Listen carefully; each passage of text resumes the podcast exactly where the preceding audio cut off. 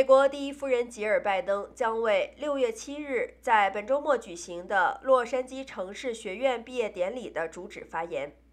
颁奖典礼将在洛杉矶希腊剧院晚间五点举行。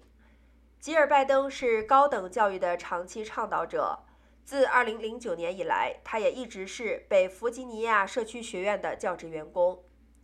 第一夫人最后一次出现在 LACC 是2016年。当时，他宣布推出洛杉矶大学承诺计划，该计划为洛杉矶社区学院的所有新的全日制学生提供免费的学费。届时，预计将有一千多名学生在古老的希腊剧院登台演出。